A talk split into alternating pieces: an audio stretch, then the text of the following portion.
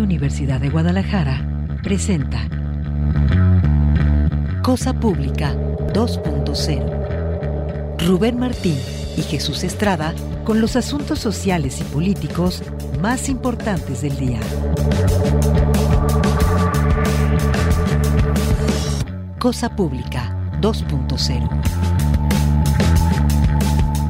Comenzamos.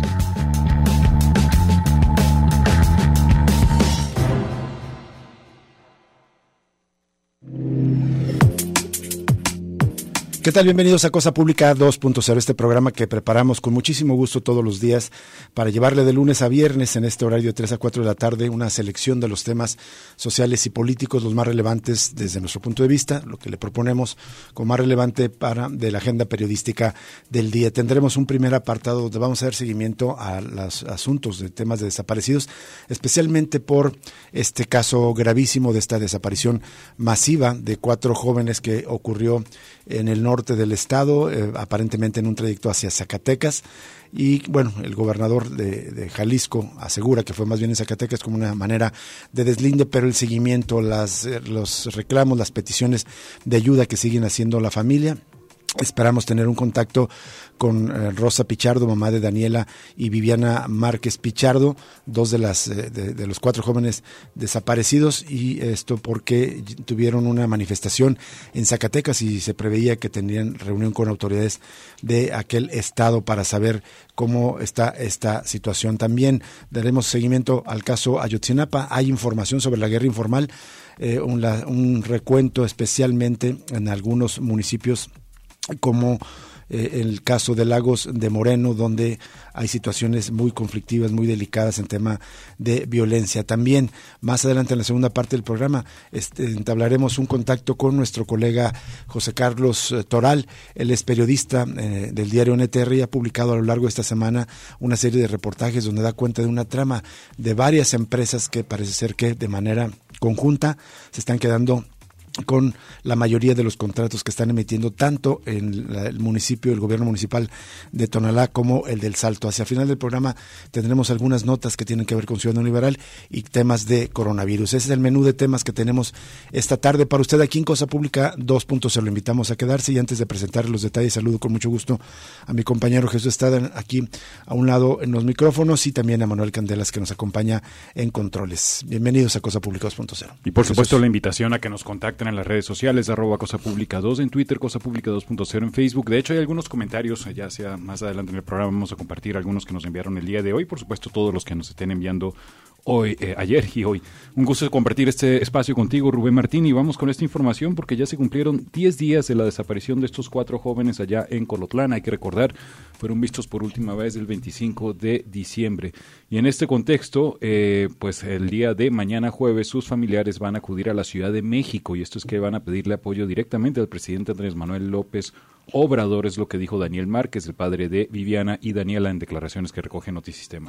En estas declaraciones dijo, vamos a tratar de pedir el apoyo de nuestro presidente de la República para que él, como autoridad mayor de nuestro país, nos haga favor de recuperar a mis hijas, Daniela y Viviana, a mi sobrina Paola y al novio de mi hija, Daniela, que es ciudadano estadounidense. Son personas de trabajo son personas que se han dedicado a hacer el bien, no son personas que se dediquen a alguna actividad ilícita. Don Daniel pide a los responsables de la desaparición en el municipio de Tepetongo, a 60 kilómetros de Jerez, Zacatecas, que entreguen a sus hijas Viviana y Daniela Márquez Pichardo, a su prima Irma Paola Vargas Montoya y a José Melesio Gutiérrez Padilla.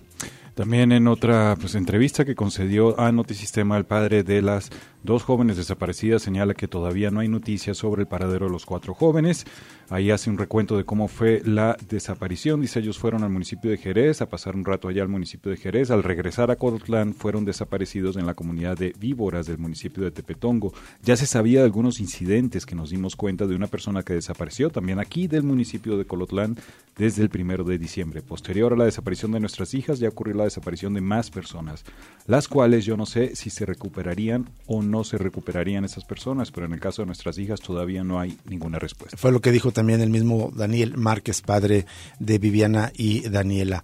Y bueno, en más información sobre temas de personas desaparecidas, hay un trabajo de eh, nuestros compañeros del diario NTR que hace un recuento de la presencia de la Comisión Estatal de Búsqueda y en este año pasado, 2022, tuvo presencia solo en 29 de los 125 municipios del estado, a través de un comunicado en el que informó que de las acciones realizadas el año pasado, la dependencia estatal así lo reconoció de enero a diciembre de 2022, personal de, la, de esta comisión de búsqueda de personas del estado de Jalisco realizó 608 operativos de búsqueda, a pesar de que en Jalisco, de acuerdo con el sistema de información sobre víctimas de desaparición, hay 13.786 personas ilocalizables. De ellas, 1.210 tienen un reporte ante la comisión y no cuentan con denuncia ante la Fiscalía Especial en personas desaparecidas. Me llama la atención demasiado ese dato. Apenas en 29 municipios es donde la comisión eh, de búsqueda ha estado realizando eh, labores para encontrar a desaparecidos. 29 de los 125 municipios que tiene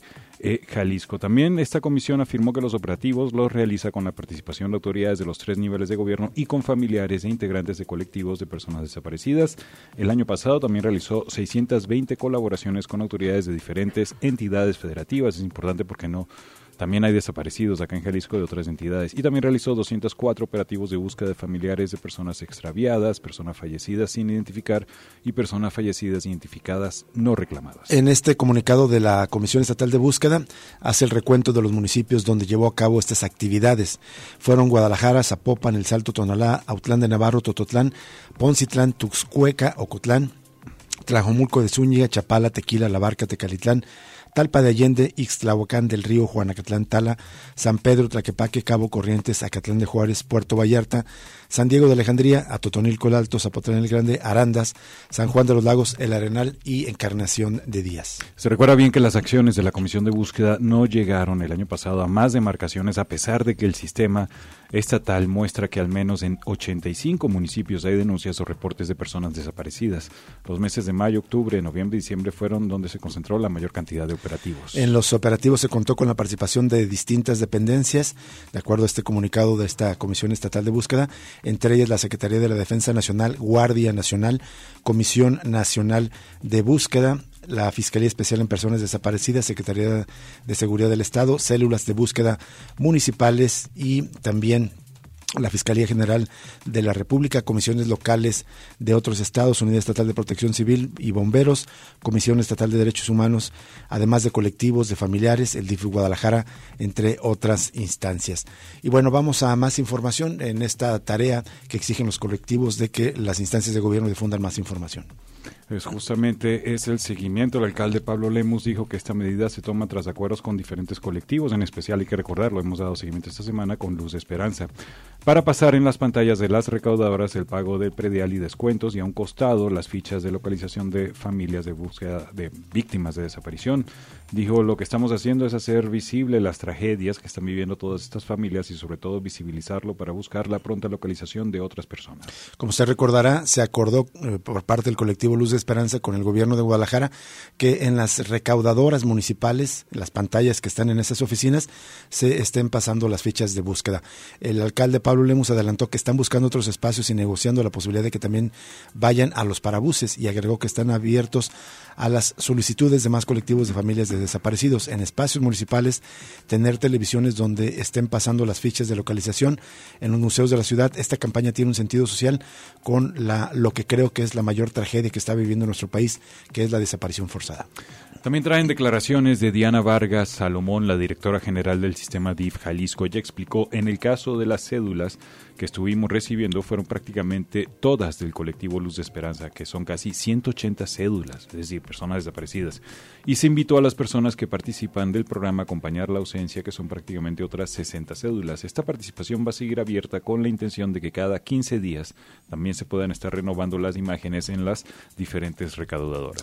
Por parte del sistema de Guadalajara se invitó a los integrantes del colectivo Luz de Esperanza formar parte de acompañar la ausencia y les brindó un apoyo directo con despensas. Este programa consiste en ofrecer servicios a los familiares de personas desaparecidas como orientación jurídica, atención psicológica individual o familiar, servicios de salud integral, actividades socioinformativas para niñas y niños y vinculación laboral, entre otras. Es importante que prestemos atención a estas cédulas informativas, ya sea allá en las oficinas del DIF o de las recaudadoras o directamente en la calle. Acá se recuerda bien que cada una de estas cédulas integra información de la persona que está desaparecida, como nombre, edad, señas particulares, test, complexión, estatura, vestimenta, fecha y lugar de la última vez que fue vista, fotografía, así como el número telefónico en caso de que usted tenga información de cada persona. Es el 33 31 45 63 14 33 31 45 63 14 y hay un correo electrónico es comisión de búsqueda arroba jalisco.gov.mx para reportar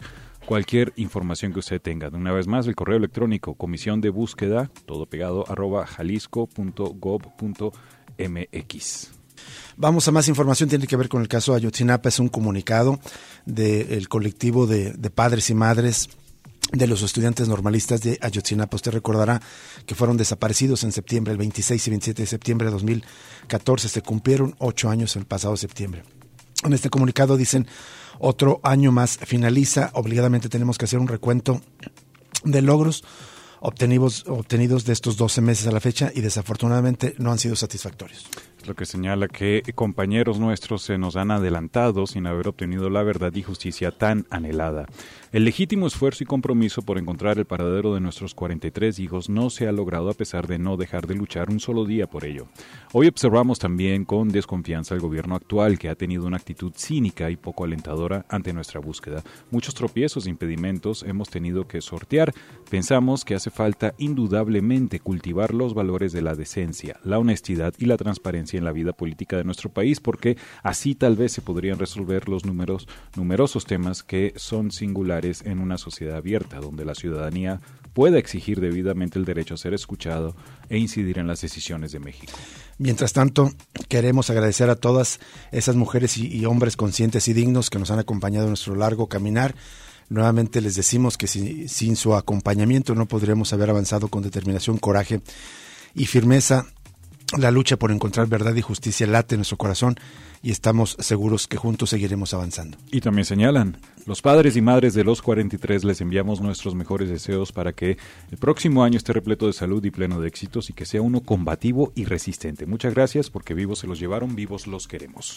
Vamos a más información y es este acuerdo de reforzar los límites, eh, reforzar en temas de seguridad los límites entre Jalisco y Zacatecas. Esto al concluir la sesión de la Comisión Ejecutiva del Consejo Estatal de Seguridad se tomó la decisión de reforzar la presencia de autoridades de los tres niveles de gobierno en los municipios de Jalisco que tiene frontera con Zacatecas.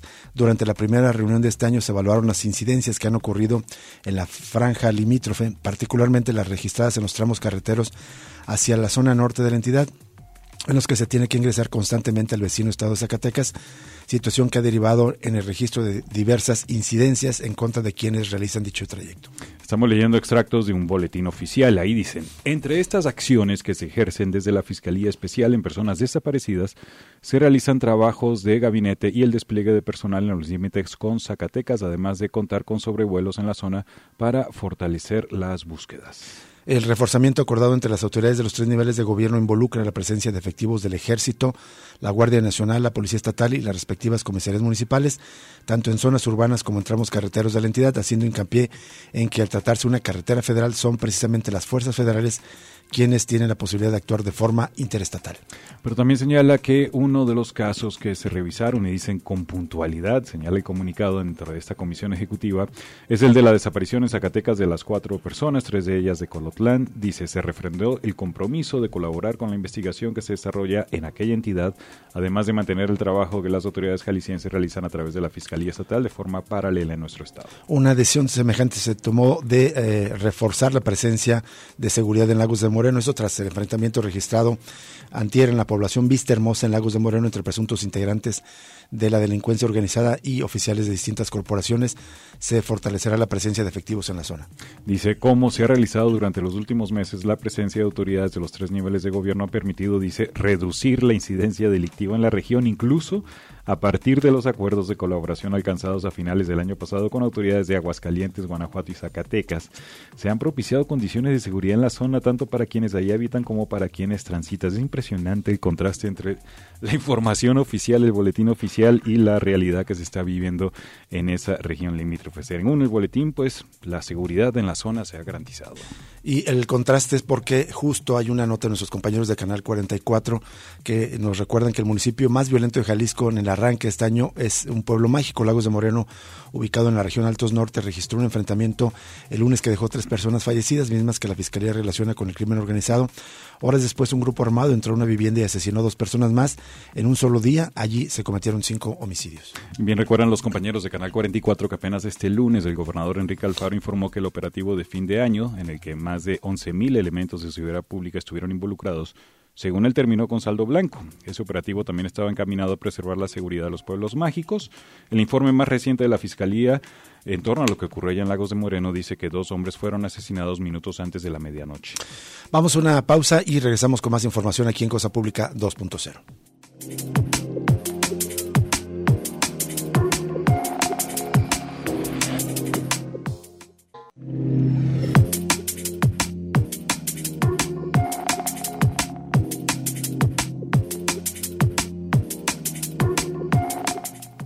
Continuamos en Cosa Pública 2.0 y les reiteramos la invitación a que nos contacten. Tiene varios eh, eh, canales para hacerlo. en redes sociales, arroba Cosa Pública 2 en Twitter, Cosa Pública 2.0 en Facebook. Les recordamos también que estamos transmitiendo en formato video este espacio completamente en vivo en ambas plataformas. Por cierto, gracias a Alex Roda que nos envió un mensaje el día de ayer en Twitter. Dice, siguen, eh, habla sobre el gobierno de Enrique Alfaro. Dice, siguen sin medirse los panistas naranjas que mal gobiernan el Estado. Más de mil eh, pesos de aumento en el predial, que equivale a 20% comparado con el año anterior. Sigan votando por Movimiento Ciudadano para, entre comillas, defender a Jalisco, el reclamo que hace Ángel Roda. Por supuesto, pues todos los comentarios que usted nos envíe los vamos a compartir también. Vamos a darle seguimiento. Bueno, hay una situación, recordamos que en días pasados un grupo del crimen organizado estuvo repartiendo juguetes en la colonia El Retiro en Guadalajara. Fue una información que causó, por supuesto, escándalo, e indignación a escala nacional e incluso internacional. Ahora el presidente municipal de Guadalajara, Pablo Lemos, está pidiendo a las personas que no reciban regalos de parte de los criminales. Es la reacción del presidente municipal. Vamos a la línea telefónica para saludar con muchísimo gusto a nuestro ah, eh, colega y, amigo José Carlos Toral que nos tome esta llamada. Él ha publicado a lo largo de esta semana ah, unos reportajes en el diario NTR Guadalajara donde da cuenta de que aparentemente hay una coalición de, de empresas que se estaría quedando con la mayoría de los contratos tanto de Tonalá como de El Salto por eh, adjudicación directa. José Carlos Toral, ¿cómo estás? Muy buenas tardes. ¿Qué tal, Rubén? Eh, Jesús, qué gusto saludarles. Eh, muy bien, muy buena tarde. Sí, es una nota que empezamos a investigar a partir del el mes de noviembre. todo por una observación de la Auditoría Superior de la Federación a la cuenta pública del 2021 del ayuntamiento de Tonalá.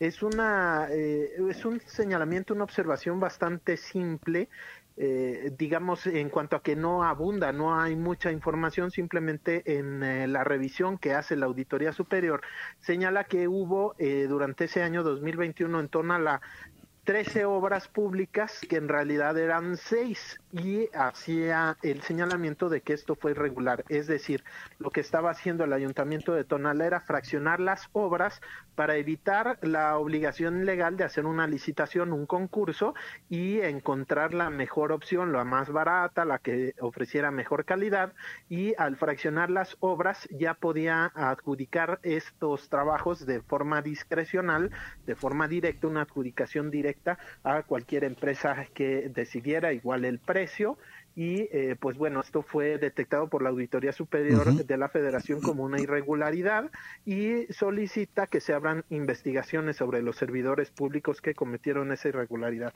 Nos llamó la atención la observación, sobre todo porque prácticamente la mitad de estos contratos señalados correspondían ya a la administración actual, a la de Sergio Chávez, alcalde de Morena, porque hay que recordar en 2021 fueron dos administraciones distintas, las de Juan Antonio González Mora eh, alcalde de Movimiento Ciudadano saliente, y los últimos tres meses ya con el nuevo alcalde de Morena, Sergio Chávez. Nos llamó la atención que pues se mantuviera con irregularidades, exactamente.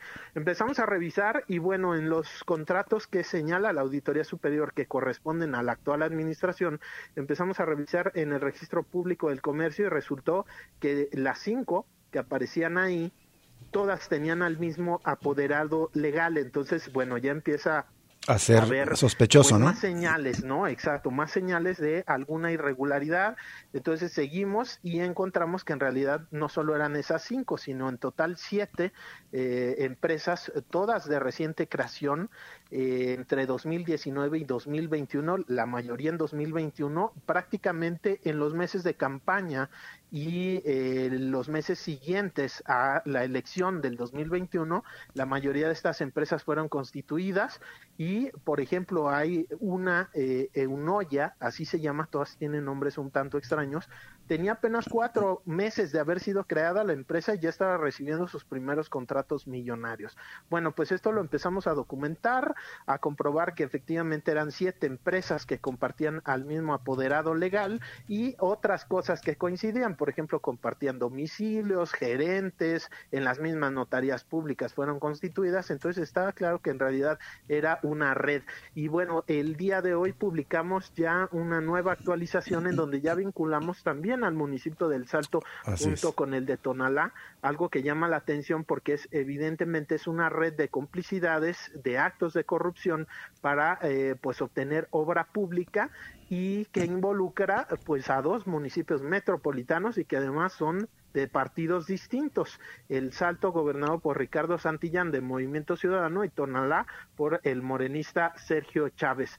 ¿De qué tamaño es eh, esta red de corrupción? Bueno, solamente en estas dos en estos dos municipios, en lo que lleva de la actual administración, es decir, poco más de un año, son casi 200 millones de pesos los que se han asignado a esta red de empresas que le hemos eh, llamado Red Peña porque, bueno, pues el día de hoy publicamos justo en donde está eh, pues la conexión más clara entre esas empresas y servidores públicos. El director de obras públicas del municipio del Salto, quien firma los contratos que fueron entregados, en el caso del Salto, todos los contratos, más de 60 a estas empresas por adjudicación directa, los firma José Rigoberto Peña Rubio este apellido Peña pues relaciona directamente, son familiares directos con el apoderado legal de las empresas. Es un sobrino suyo, digamos el director de obras públicas tiene una hermana y, y el apoderado legal de estas empresas es hijo de la hermana,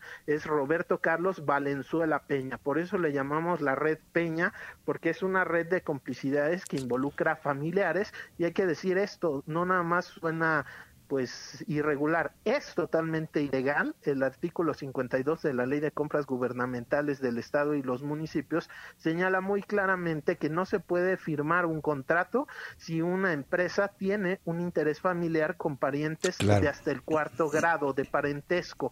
Es ilegal, pues estos 61 contratos que firma un, un funcionario público para entregar directamente obra a empresas que están ligadas con, en este caso sería una relación de parentesco de tercer grado. Entonces, de entrada es ilegal lo que ocurre en el salto, son más de 100 millones de pesos los que ha entregado solo en lo que lleva la actual administración este funcionario.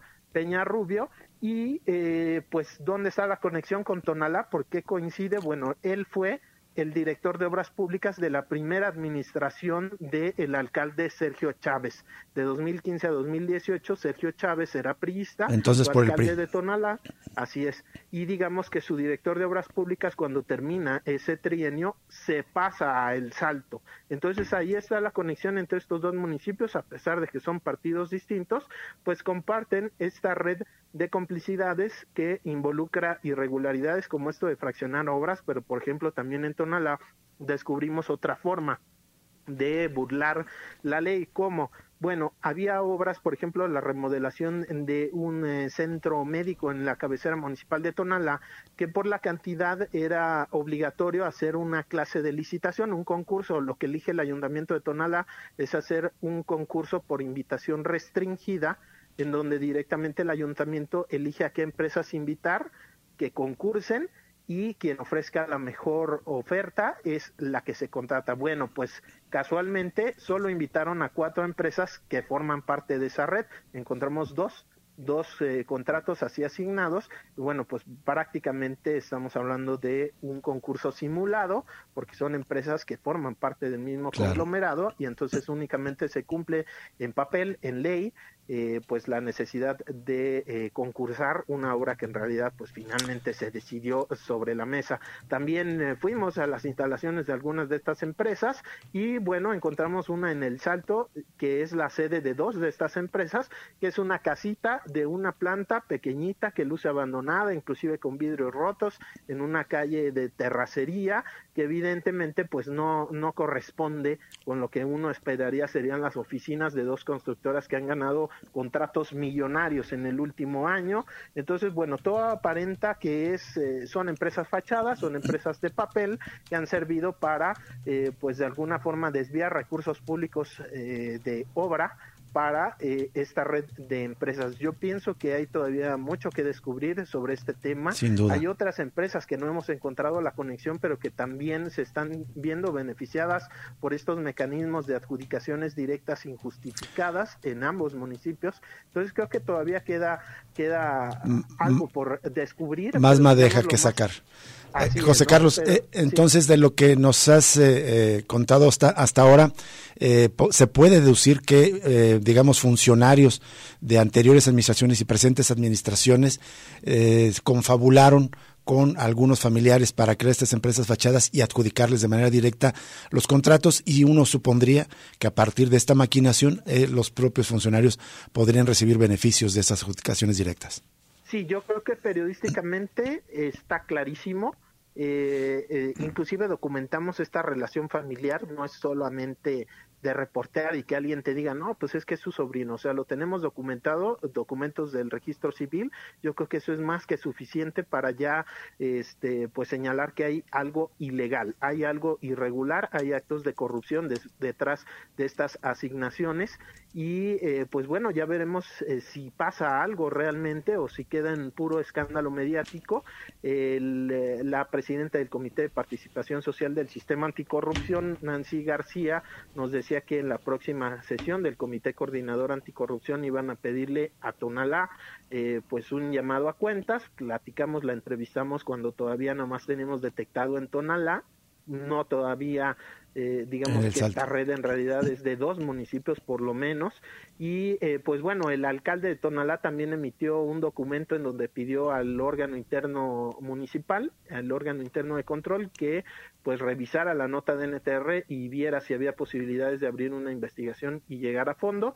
De parte del ayuntamiento del Salto silencio absoluto. Desde el domingo estamos eh, pues, pidiendo una postura por escrito una entrevista una explicación algo nada ha habido a pesar de que ya se publicaron las notas y pues así lo consignamos, no nos quisieron dar respuesta.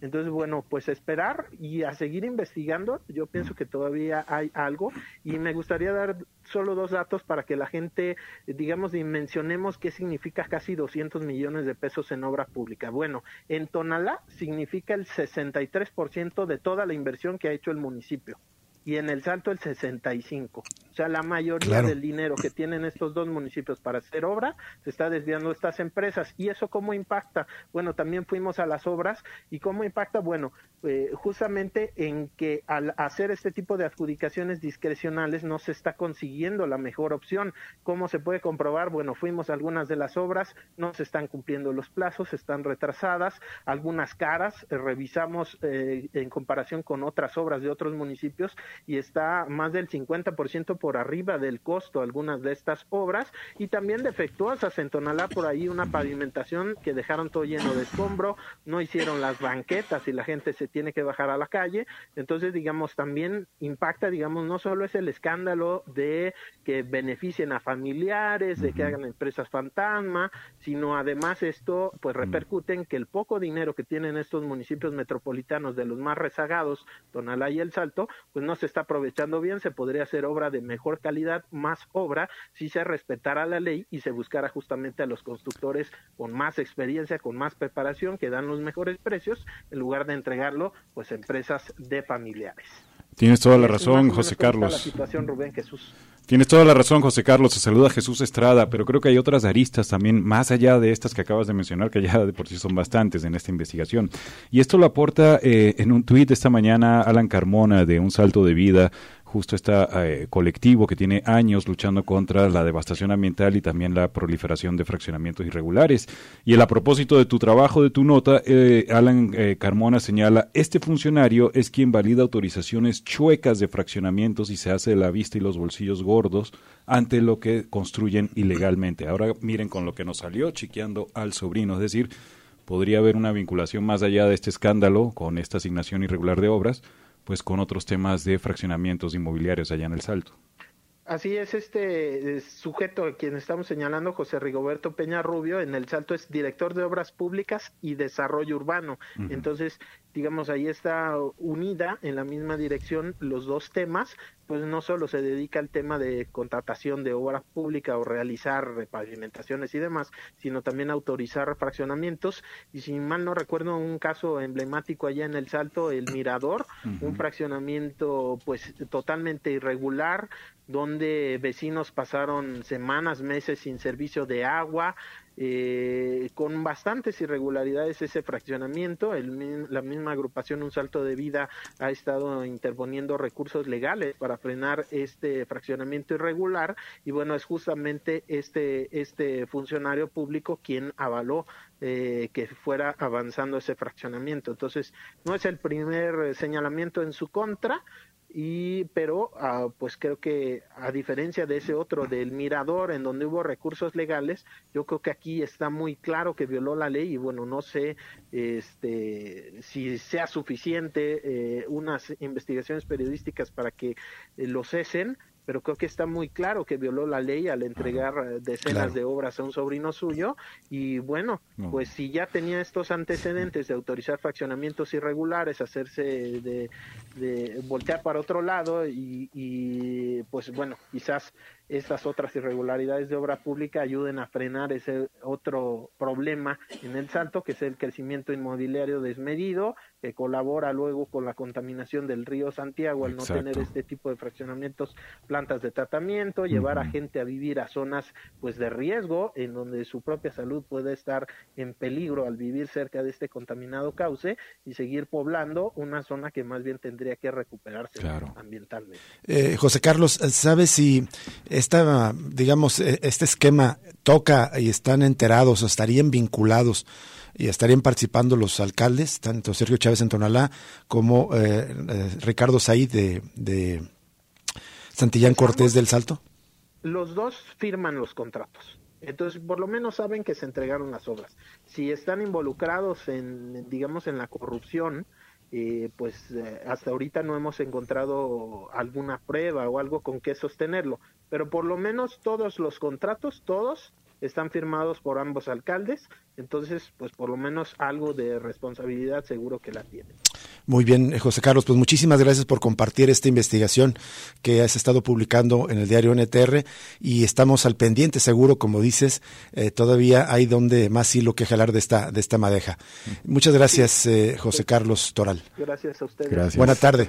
es que sería impresionante que no hubiese consecuencias con toda la, la base, la solidez que tiene la investigación de José Carlos, lo evidente que está ocurriendo, que no hubiese algún tipo de corrección o sanción sería un escándalo aún mayor de lo que ya es. Terrible. Bueno, un caso más de, cómo opera, no importa el color eh, ni la ideología del partido, la corrupción siempre está presente en el funcionamiento de los gobiernos, en este caso municipales.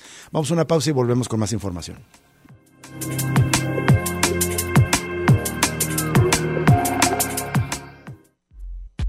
Ya regresa Cosa Pública 2.0 con Rubén Martín y Jesús Estrada. Regresamos.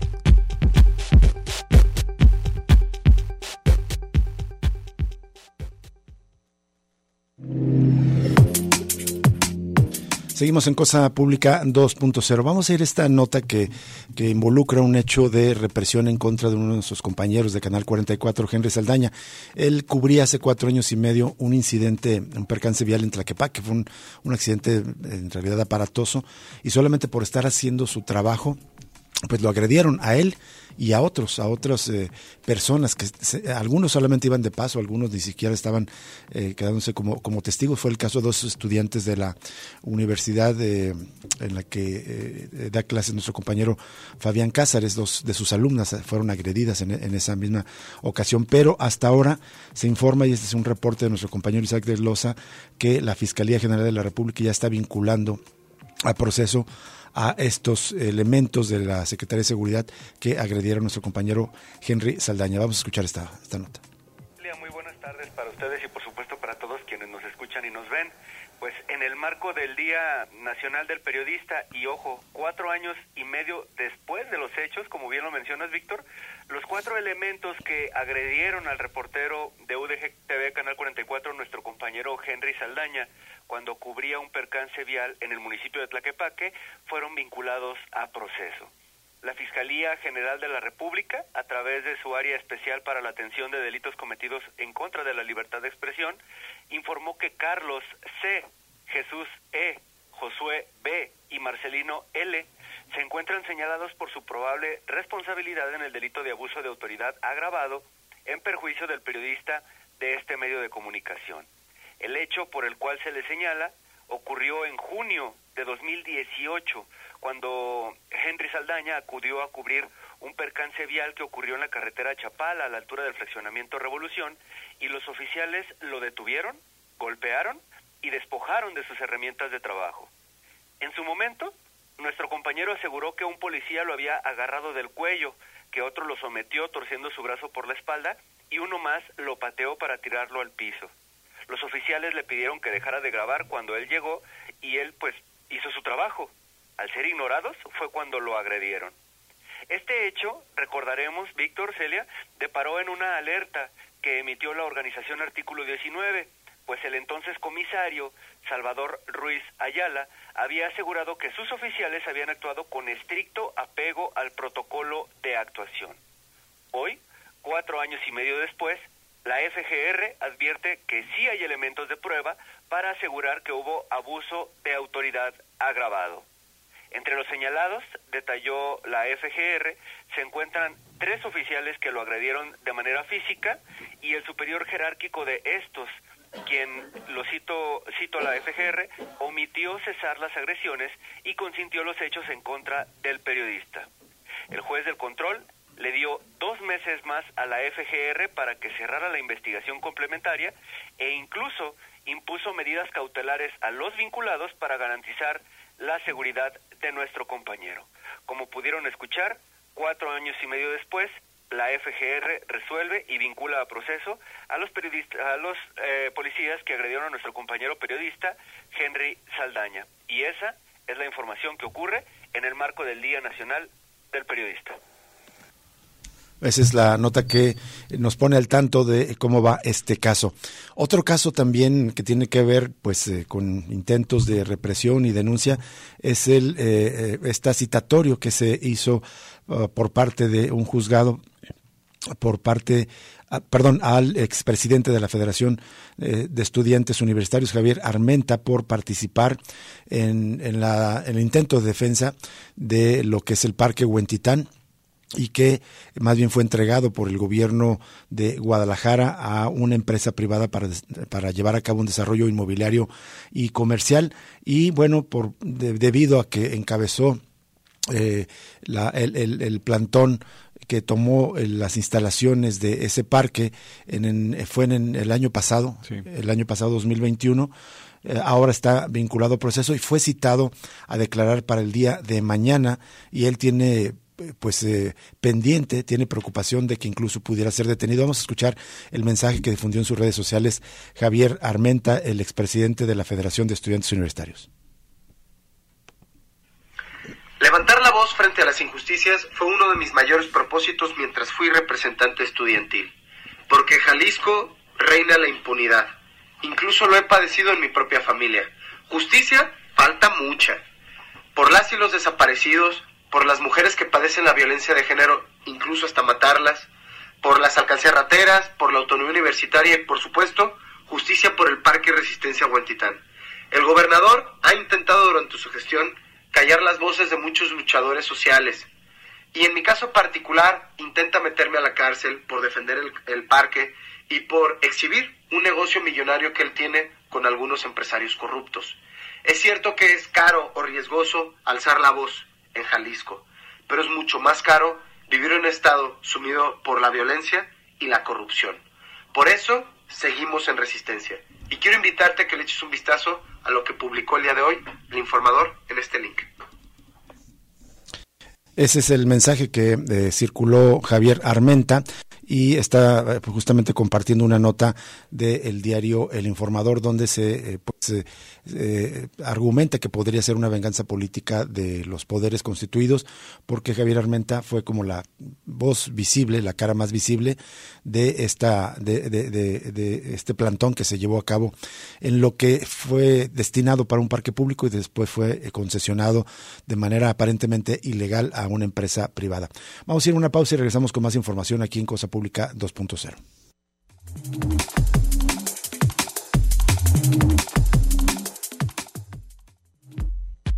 Ya regresa Cosa Pública 2.0 con Rubén Martín y Jesús Estrada.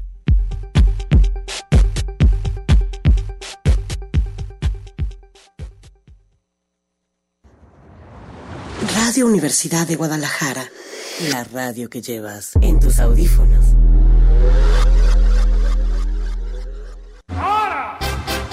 Las expresiones culturales de un pueblo se encuentran en su danza y su música. El danzón ha dado alegría a generaciones y usted lo puede disfrutar en El Salón de los Sueños. Sábados a partir de las 8 de la noche, aquí en Radio Universidad de Guadalajara. El Salón de los Sueños.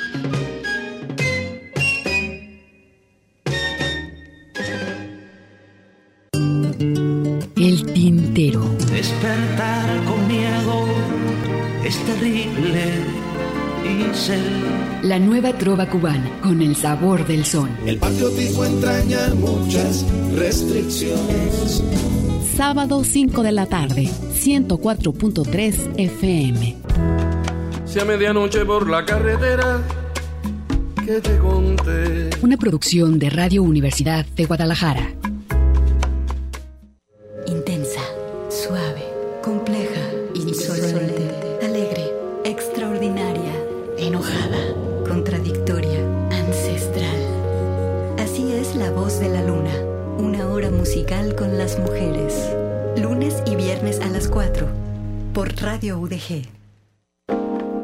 Temporada de libros. Un espacio para conversar con las voces de la literatura que escriben en nuestra lengua. Me parece a mí que hay formas como el niñez que resultan problemáticos para algunos, pero si tú piensas en el español del medioevo, no entiendes nada hoy. El lenguaje va cambiando y va cambiando por el uso. Miércoles 4 de la tarde en Radio Universidad de Guadalajara. Cosa Pública 2.0. Regresamos.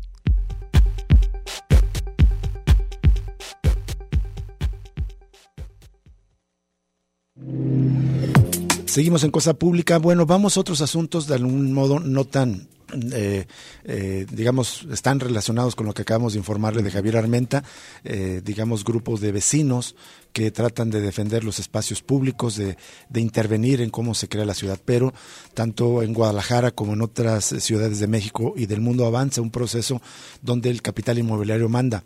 Y una de las vertientes de cómo se están transformando las ciudades, se están encareciendo, se están gentrificando, están desplazando a habitantes, a vecinos que de pronto ya no pueden pagar las, rentas que se les exigen es por las llegadas de empresas como Airbnb. Y un ejemplo muy claro fue el acuerdo que firmó la jefa de gobierno de la Ciudad de México, Claudio Chaman, con esta empresa, Jesús. Que por cierto también tienen acuerdos Airbnb con otras ciudades. Hizo un escándalo con la Ciudad de México, pero está muy defendido ese tipo de acuerdo para beneficiar, digamos, al sector inmobiliario a través de esta plataforma causando, digamos, bastante devastación el tema de gentrificación. Aquí en Guadalajara lo han señalado compañeros también como Andrés de la Peña, que hacen estas investigaciones de la financiarización de la vivienda. Muchos de los torres de departamentos que vemos en realidad están desocupados y la mayoría, o muchos de ellos, destinándose a esa ilusión que hay de rentarlo con Airbnb y hacerse millonario. La ilusión de muchas personas. Un, un asunto extremadamente grave porque hay eh, millones de personas en, el país que necesitan vivienda. Se construyen millones de viviendas, pero esas viviendas no son ocupadas por esas personas que realmente lo necesitan. Es decir, eh, se está creando un efecto perverso que no es para satisfacer necesidades, derechos, sino ambiciones de inversión. Vamos a escuchar este trabajo justo en este sentido de Ángel Plasencia, colega de AJ Plus en español que hace unas piezas de video muy, muy, bastante bien logradas y en este trabajo en este pequeño trabajo de video, eh, eh, pues recoge justamente testimonios de habitantes de la Ciudad de México que están siendo desplazados por este proceso. Escuchemos. Viví acá en el edificio Victoria, iban a cumplir 15 años, eh, pues nos tenemos que ir. Nos dijeron que se iba a hacer Airbnb todo el edificio. El crecimiento de Airbnb está desplazando a muchos capitalinos que viven en las zonas céntricas de la Ciudad de México. Lo que está ganando nosotros perdón, de, de tu... Eh, es muy poco a comparación con lo que va a ganar en la plataforma. ¿Te han desplazado de tu depa o casa que alquilabas? Cuéntanos tu historia en los comentarios y no olvides suscribirte a nuestro canal. Yo viví aquí en Bucareli dos años, en el departamento 406 con mi pareja. El departamento se convirtió en Airbnb y nos tuvimos que ir. El 25 de octubre de 2022, el gobierno de Ciudad de México firmó una alianza con Airbnb que busca atraer a más migrantes del norte global a la ciudad. Para promover a la Ciudad de México como capital del turismo creativo y también como un destino global de trabajadores remotos. Pero muchos capitalinos están preocupados por los efectos que está ocasionando Airbnb en el costo de las rentas y en la oferta de viviendas en alquiler en Ciudad de México. Sí está afectando y profundamente. ¿Qué hace la gente que, que renta? Pues se, tiene que salir. El derecho a la ciudad eh, queda muy cuestionado y muy lastimado con esta firma. Parece una política de turismo eh, de sobremesa, porque no hay, no hay ninguna especie de, eh, de, dictamen, de datos. Hablamos con vecinos de las alcaldías de Cuauhtémoc y Coyoacán, en Ciudad de México, que han sido desplazados de sus departamentos porque los dueños decidieron hacerlos Airbnb. Estos son sus testimonios. Nos acaban de avisar hace 20 días, 25 días, de que ya necesitan el espacio y nos dan dos meses para que salgamos. Con ese argumento. Con el argumento pues de que ya que va a ser rentado para plataforma. Roxana y Salvador son vecinos de Coyoacán desde hace una década. En ese tiempo les ha tocado vivir dos desplazamientos de viviendas de alquiler porque se volvieron Airbnbs. El caso de los padres de Salvador y el de su propio departamento. Son dos casos, les platicaba yo ahí. Uno es el de mis padres. Un departamento de entre 70 y 80 metros cuadrados en Coyoacán, como el que habitaban los padres de Salvador, se renta en unos 10 mil pesos al mes, unos 500 dólares. Pero en Airbnb este tipo de propiedades se ofertan hasta en más de 20 mil pesos al mes, unos mil dólares. Mira, de hecho hay muchos medidores. Se ve que, este, que son muchos departamentos. Entonces en la parte de abajo es donde rentábamos, estaban mis papás. Estas personas tienen varias propiedades aquí También hablamos con urbanistas, expertos y expertas en derecho a la vivienda sobre el efecto de Airbnb en urbes como Ciudad de México. Al menos el 70% de la oferta de inmuebles se localiza en las principales alcaldías, en las alcaldías centrales, que es Benito Juárez, Cuauhtémoc, Miguel Hidalgo, y un poco en la alcaldía de Coyoacán, con base en la evidencia de particular de ciudades como Nueva York, Los Ángeles, Boston, Barcelona, Lisboa y otras se puede suponer que existe sí un incremento en el valor de las rentas. Ya desde el 2018 eh, reportábamos algunos casos de edificios en los cuales se buscaba desalojar a la totalidad de las personas inquilinas con el objetivo de hacer los edificios Airbnb. ¿Cuál es la diferencia con Ciudad de México y otras ciudades? En esas otras ciudades normalmente más o menos hay una política de vivienda integral y sobre todo una política de vivienda de arrendamiento. Buscamos una versión de la oficina de prensa de Airbnb México. Pero esta nos respondió con el comunicado de la firma del convenio con el gobierno de Ciudad de México. La plataforma no respondió a los cuestionamientos sobre el desplazamiento de inquilinos y el incremento en los precios de los alquileres que algunos acusan que genera Airbnb. Bien, ese es eh, parte de este trabajo de Ángel Plasencia, ya se los vamos a compartir completo en redes sociales, pero justamente pues eh, está eh, causando estas consecuencias desastrosas, desastrosas para los habitantes de la Ciudad de, México, pero como bien decías Jesús, no solamente ahí, también aquí está ocurriendo en Guadalajara procesos semejantes. Y es un problema que ya se llama turismo gentrificador, es incluso una cuestión global. Que por cierto, hay como una campaña en redes sociales y mucha gente pone memes, digamos, como con mensajes, dices, gringo, dejen de gentrificar nuestra ciudad, en algunas ciudades acá del país, pero creo que el problema no es solo el gringo que viene atraído a esto, el problema está en este tipo de acuerdos, en los gobiernos que los permiten, en las personas que son propietarias de vivienda y por la ilusión del lucro, de, que, de ganar más rentando su propiedad a través de Airbnb, entonces se dejan llevar o seducir por estos esquemas. Es mucho más amplio que por supuesto solamente decir que el gringón, que también participa en el proceso gentrificado. Una peculiaridad que resaltaba Carles Cofié, que es una especialista en temas de, de, este tipo de, de, estas políticas de vivienda, citada en este trabajo de Ángel Plasencia en AJ Plus, es que a diferencia de otras ciudades donde está ocurriendo lo mismo, pero allá los gobiernos ya están interviniendo, cobrándoles impuestos a Airbnb o limitando la presencia o la renta de, de ciertas habitaciones, de ciertas viviendas para este tipo de negocios. En México todavía no hay límites a este tipo de empresas como suele ocurrir. Y bueno, ya para despedirnos solamente también otra nota relacionada con temas de la ciudad neoliberal. Las familias desalojadas en abril del año pasado en la zona de Arroyo Seco, en Zapopan, por invadir el cauce federal serán reubicadas por el gobierno federal.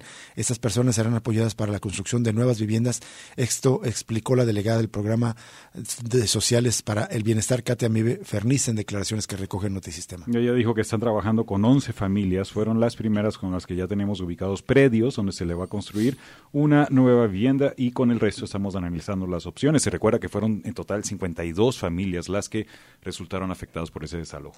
Y finalmente una nota de nuestro compañero Ignacio Pérez Vega nos cuenta que el alcalde de Guadalajara anunció que sí podría sancionarse a la empresa que supuestamente va a instalar el, carrusel en el centro de la ciudad como un atractivo.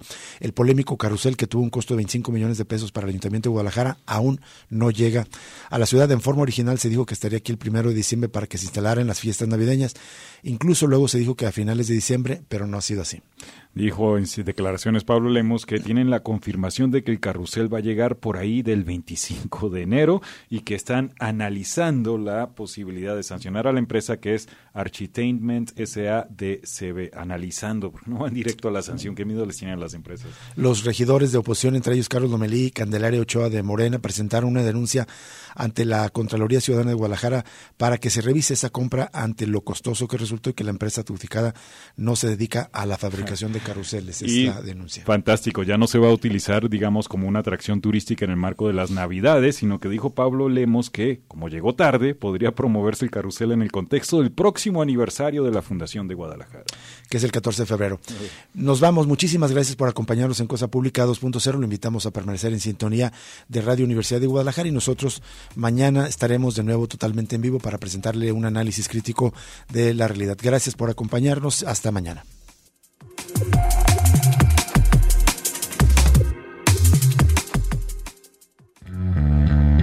Radio Universidad de Guadalajara presentó Cosa Pública 2.0. Rubén Martín y Jesús Estrada con el análisis crítico de la actualidad. Cosa Pública 2.0. Gracias por escucharnos.